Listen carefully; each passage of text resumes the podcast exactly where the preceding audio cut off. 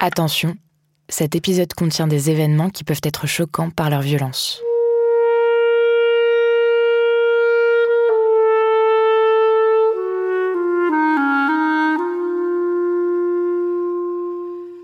Les larmes de Mustapha, qui arrivent comme des torrents, ont été refoulées trop longtemps. Mes recherches et ma rencontre avec mon cousin me font bien comprendre ce que fut la guerre d'indépendance. Il fallait continuer quoi qu'il en coûte, rester debout.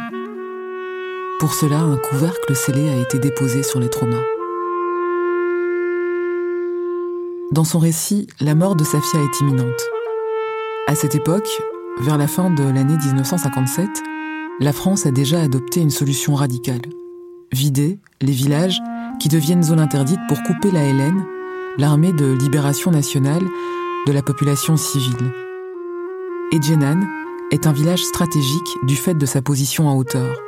C'est aussi un maillon, comme d'autres villages, du ravitaillement des Moudjahidines. Safia, Mustapha, ma grand-mère deviennent des réfugiés dans leur propre pays.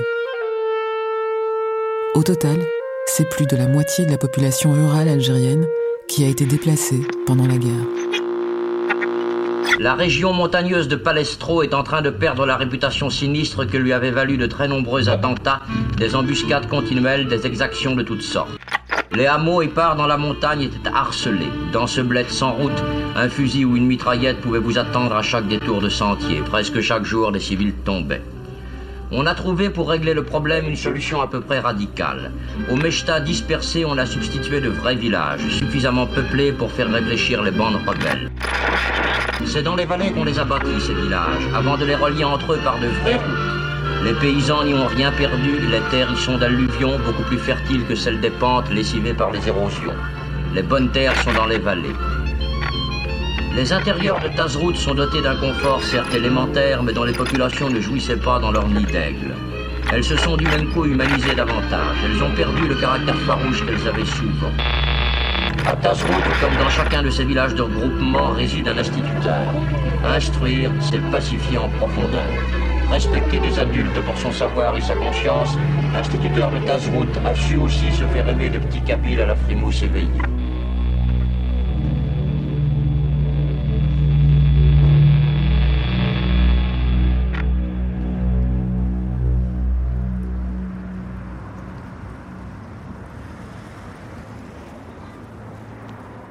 Mustapha, dans son petit appartement en banlieue parisienne, évoque la vie au quotidien avec certains militaires français dans le village.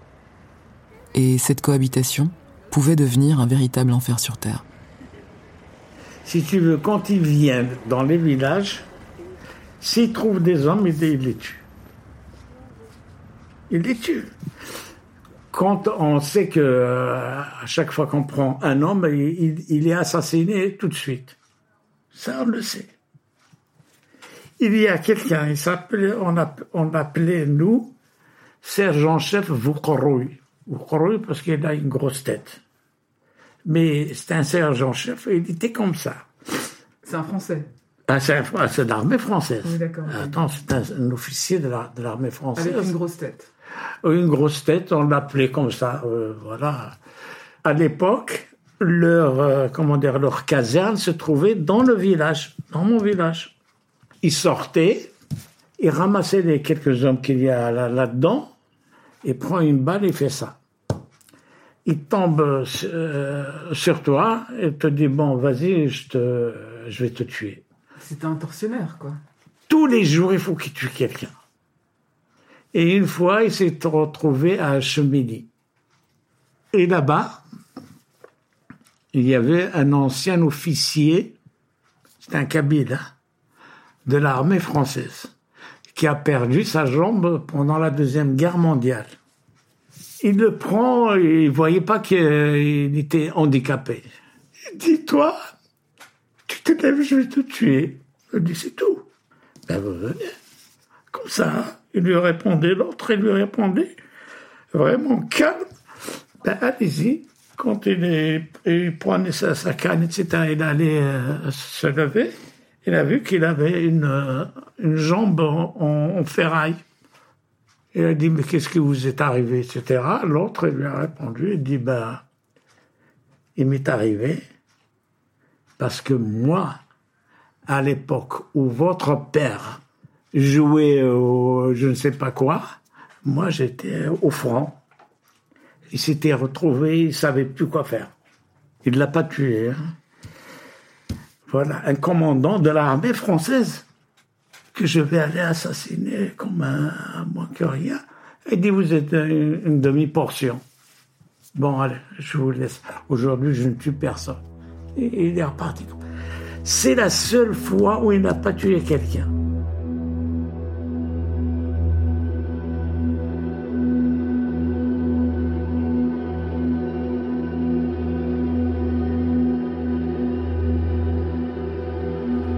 L'idée qu'un militaire ait pu terroriser tout un village m'interpelle.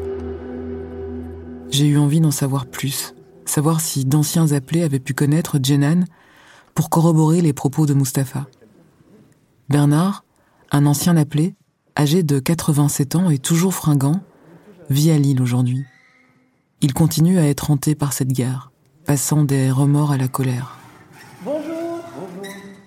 Bonjour. Bernard. Bonjour. Bonjour, Quentin, enchanté. Voilà, je vous présente. On y va. Autour de lui, l'Algérie est partout. Des photos, des cartes. Même sa piole ressemble à celle d'un militaire caserné. Spartiate. Il a sillonné la région de Djenan de 1956 à 1958, se souvient aussi de la cruauté de certains militaires de carrière qui avaient connu l'Indochine. Vous, vous, vous vous comportiez correctement avec la population, Ouais, ouais, mais ça- juste à côté de vous, il y avait un... ouais, il y avait des. Je retiens le mot d'un ancien adjudant qui a fait l'Indochine. Il faudrait tuer tous les mâles. Ouais, ouais. Enfin, bon, c'était des paroles en l'air, bien souvent, mais enfin, il y avait une part de dans, dans son esprit. Il faudrait tuer tous les mâles. Vous voyez, Euh, pour eux, ils en avaient marre de. Ils avaient fait l'Indochine et maintenant ils se retrouvaient dans la guerre d'Algérie qui n'en finissait pas. Ils en avaient marre. Alors pour eux, la solution, c'était tuer tous les mâles. Voyez, le genre de, de propos qu'on entendait. Ou bien battre un blessé avec un bâton, le- lui taper dessus alors qu'il avait la main arrachée. Des choses qui m'ont choqué quand je suis arrivé. J'en revenais pas de, des choses comme ça. J'avais jamais vu ça de ma vie. Moi, je n'avais jamais vu un, un mort. Hein. Ça nous a complètement bouleversés. Mais depuis, euh, depuis 50 ans qu'on ressasse ces histoires, on- la vérité finit par un, tout- un peu par, par ressortir. Mais je crois qu'il y a eu beaucoup d'exagération dans tout. ce- À part les gens sur place qui l'ont vécu, les autres, c'est on a dit, on m'a répété, on m'a. Ah oui, mais on n'a pas les preuves. L'armée française, face à la guérilla, était obligée de se disperser et de laisser une grande marge de manœuvre aux petits chefs. Certains, isolés sur le terrain, pouvaient s'attribuer droit de vie et de mort sur la population.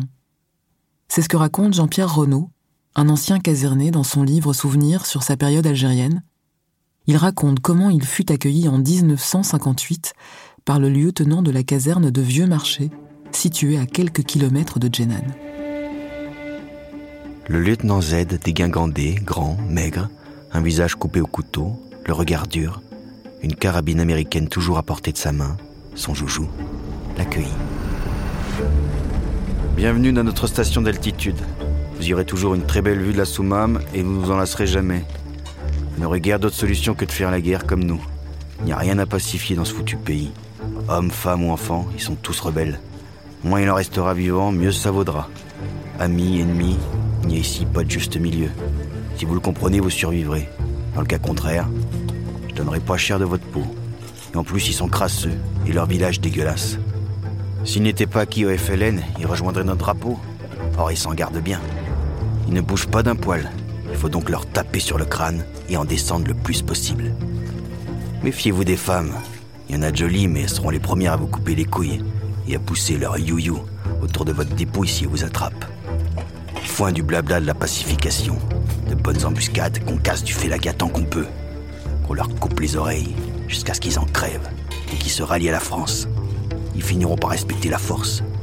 Ils ont toujours fini par le faire au cours de leur histoire.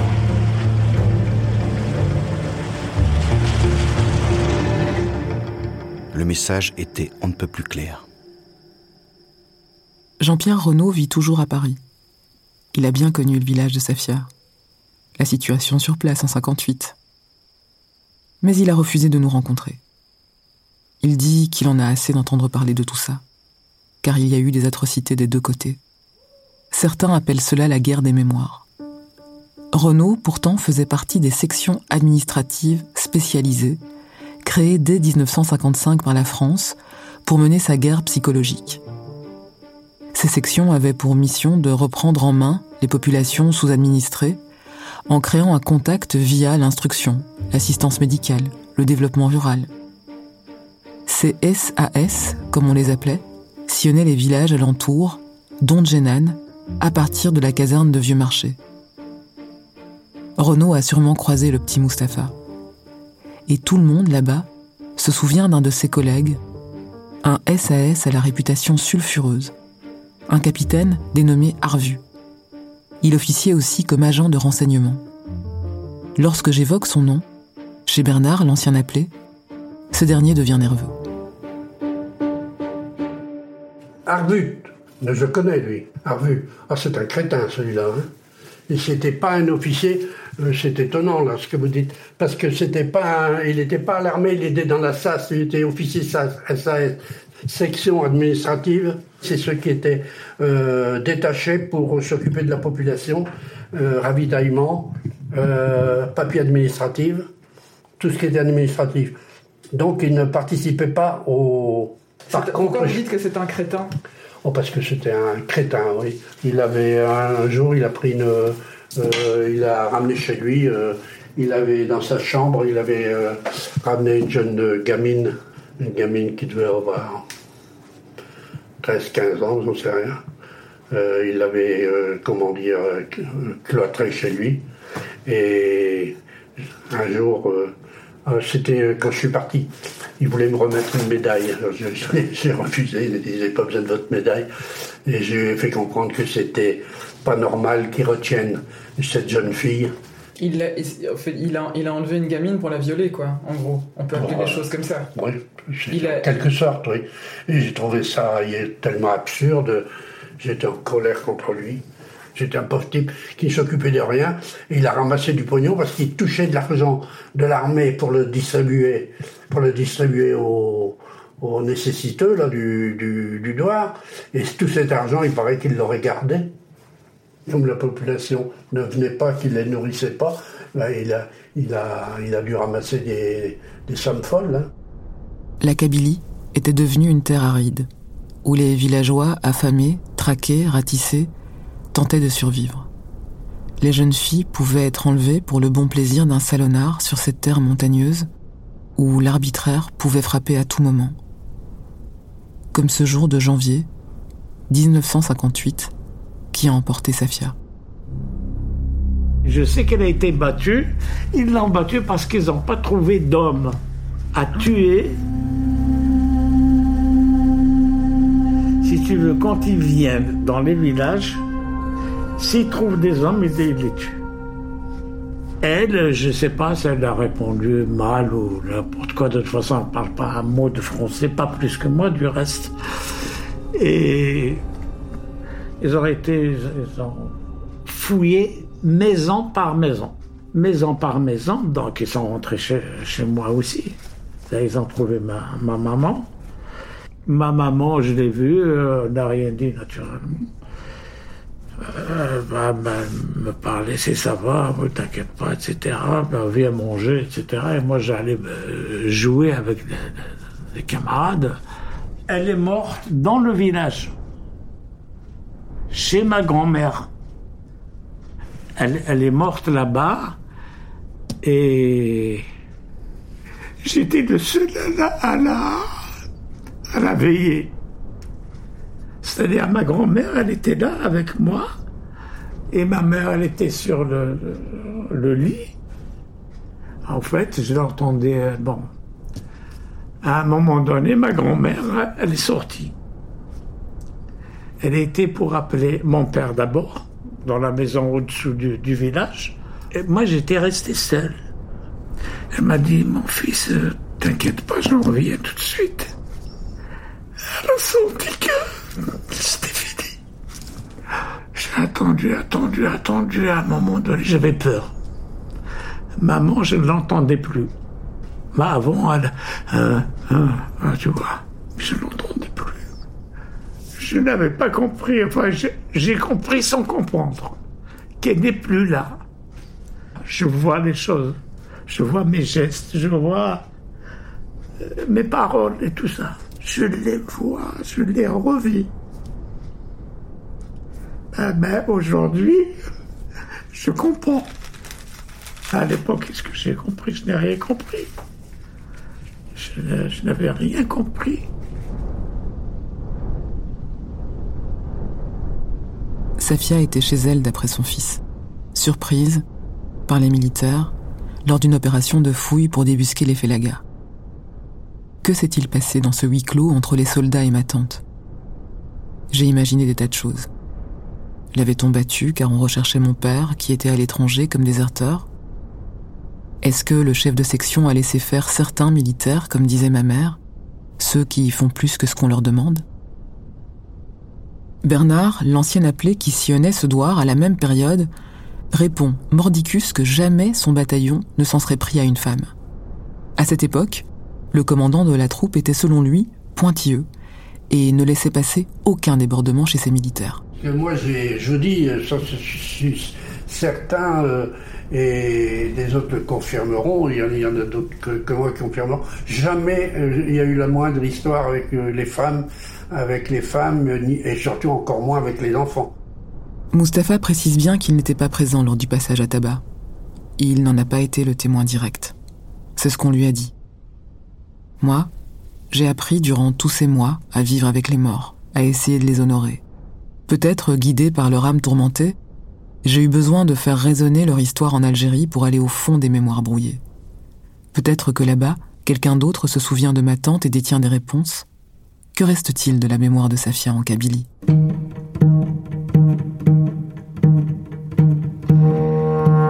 Pour l'instant, la Méditerranée reste une rive infranchissable. Vol annulé, vol reporté, frontières fermées.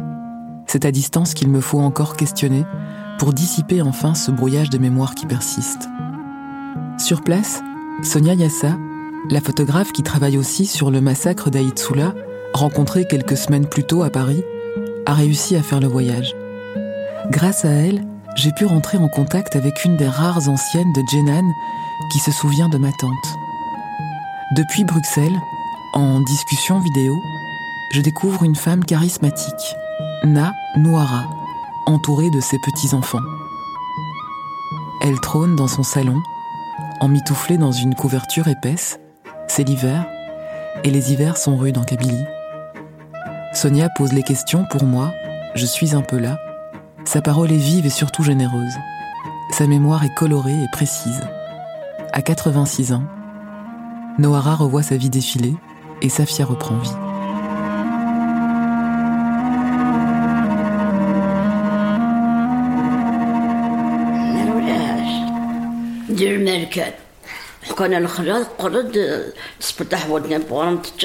Avant, il n'y avait rien.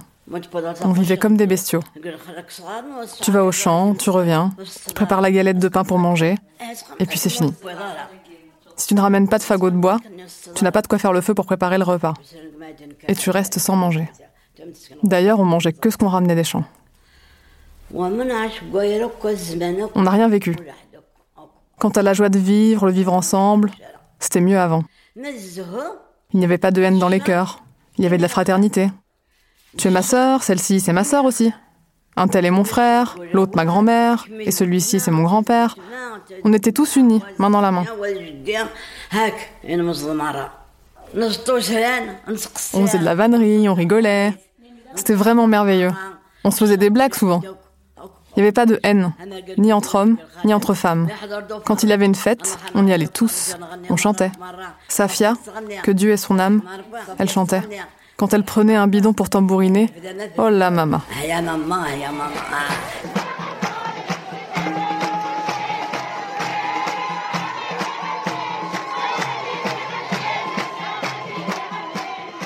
Cette parole est un cadeau, pas uniquement pour ce qu'elle décrit factuellement, mais aussi pour le regard de cette femme sur le monde d'aujourd'hui et celui d'hier.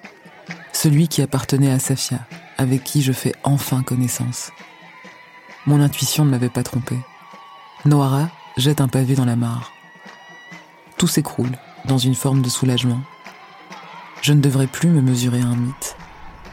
Mon père est mort en ayant la certitude que Safia avait reçu une balle dans le dos. Mustapha est persuadé que sa mère a été battue. Mais la vérité semble plus triste encore.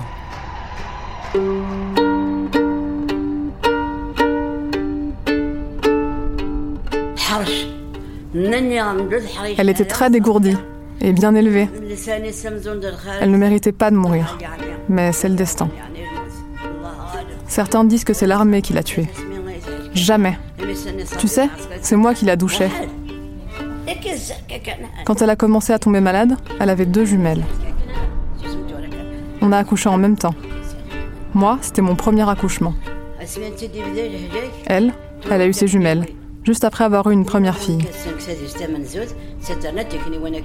Ainsi, quelques jours après l'accouchement, elle s'est endormie, par accident, sur l'une d'elles dans son sommeil.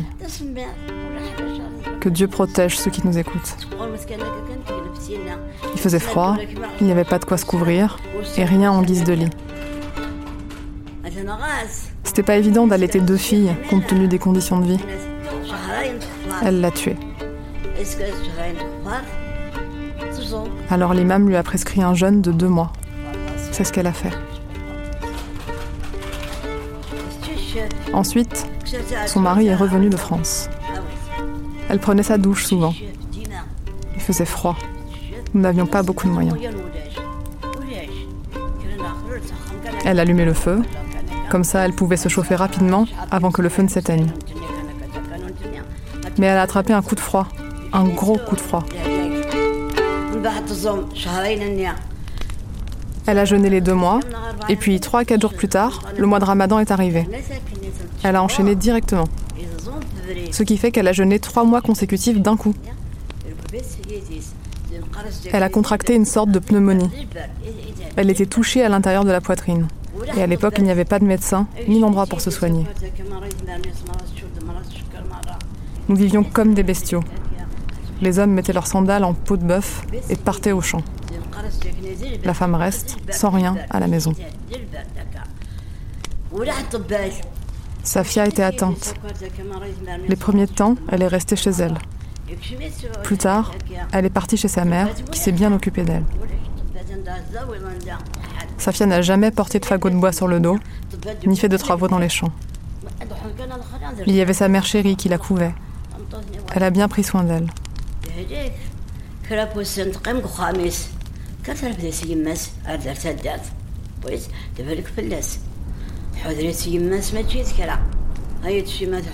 Je lui faisais aussi ce dont elle avait besoin.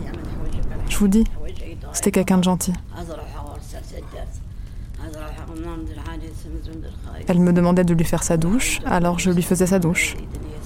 Et puis on la remettait dans son lit. Et elle s'endormait, un peu. Peut-être un ou deux mois après l'arrivée de la guerre dans notre patelin, elle est morte. Elle est morte de mort naturelle. Dieu est témoin. On est tous partis. Tout le village était là. Dites-lui. Dites-lui qu'elle est morte d'une mort naturelle. J'ai 86 ans. Dis-lui. Dis-lui que je l'ai trouvée ici, dans notre quartier. C'est elle qui m'habillait, me pomponnait, me conseillait. C'est elle qui allaitait mon premier enfant. C'est une femme qui ne faisait de tort à personne. C'est ce qu'on appelle une femme.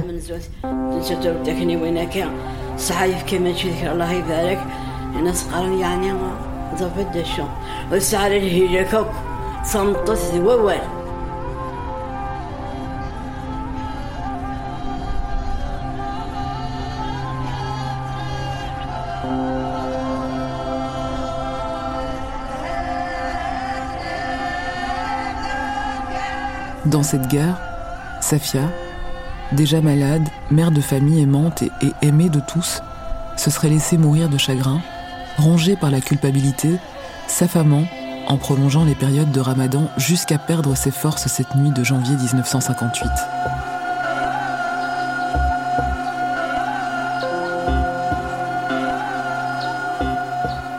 Cette vie dure pour les femmes kabyles a rendu Nanouara philosophe et nostalgique.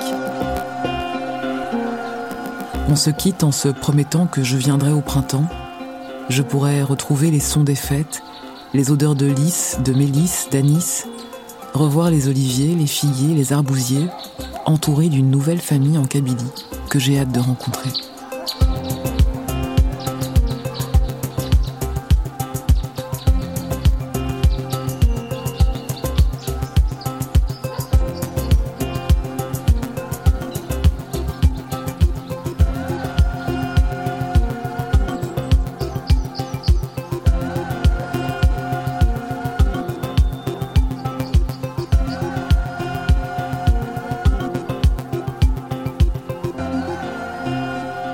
La France et l'Algérie sont indissociablement liées pour se rapprocher de la vérité.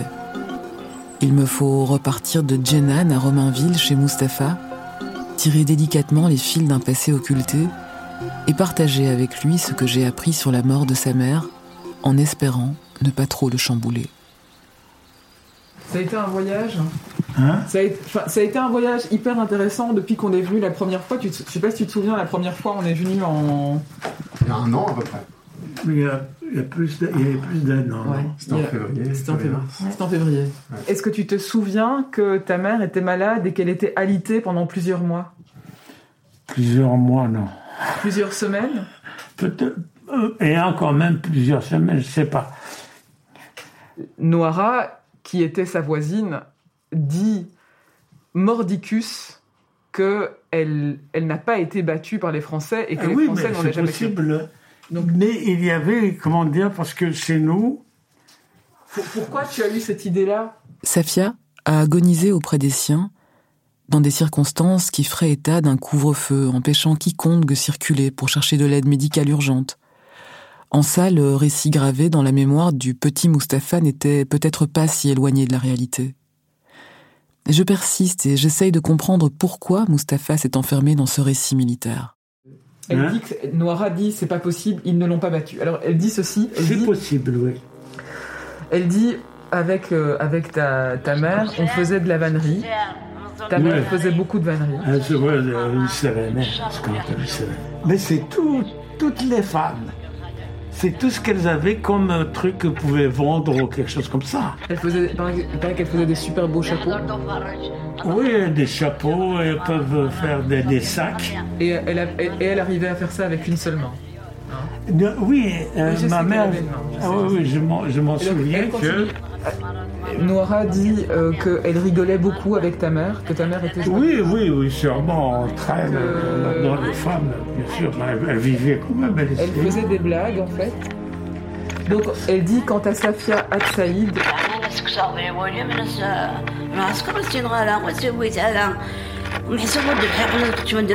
Dis-lui, soulage son cœur. Les militaires ne l'ont pas tué. Ils ne l'ont pas frappée.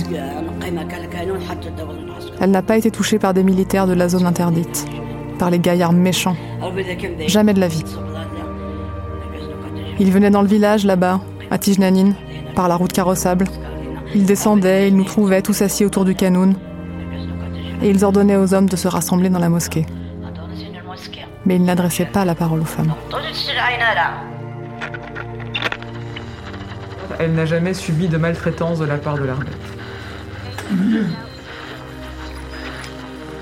Ça remue un tas de trucs. C'est tellement confus, mais on était petits aussi, on ne comprenait rien. Moi, surtout, en- euh, enfant mal, par rapport à mes sœurs, c'est deux mondes différents. C'est vraiment deux mondes différents. Il y a le monde des femmes, il y a le monde des hommes. Les hommes, on a la mosquée. Il y a que nous, on allait jouer à la mosquée, tout ça. Même des bébés, ils nous acceptaient. hein. Euh, mais les, les femmes, non.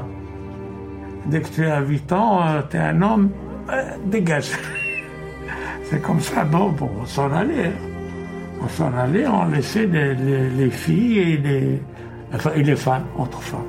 Mais donc en fait ça a laissé beaucoup de place à l'imaginaire en fait. Hein? Ça a laissé cette distance, Oui. cette, ce monde séparé.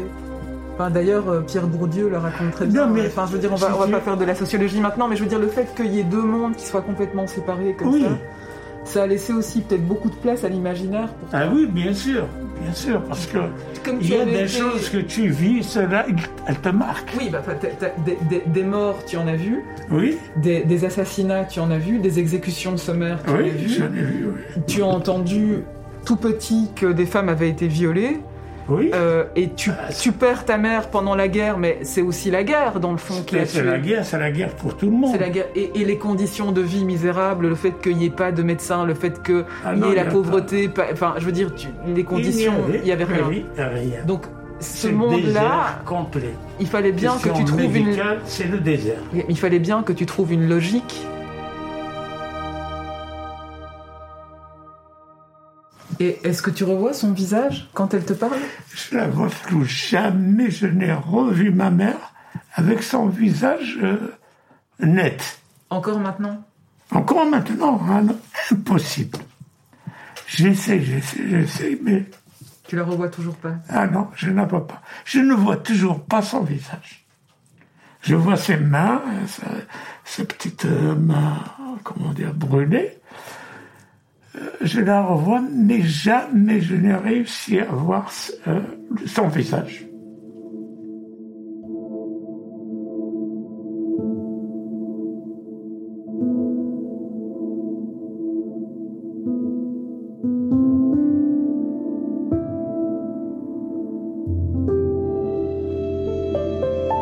Les traumas causés par la guerre ont multiplié les versions sur la mort de Safia. Mais ce que je sais aujourd'hui de ma tante avec certitude, c'est qu'elle fourmillait de l'aube au crépuscule pour tenir le foyer, nourrir les moudjahidines, éduquer les enfants. Il n'y avait pas de repos pour ces femmes, d'autant que la guerre d'indépendance, plus féroce en Kabylie qu'ailleurs, apportait un surcroît de misère. Loin de l'image romantique des porteuses de valises à Alger, dans les villages kabyles, des femmes ordinaires comme Safia ont lutté discrètement, anonymement, contre l'occupant français en servant de relais logistique aux Moudjahidines du FLN, en protégeant leurs fils, leurs frères ou leurs maris, en tenant seuls les foyers comme des combattantes. Dans le fond, mon père avait raison. Safia était bien une héroïne.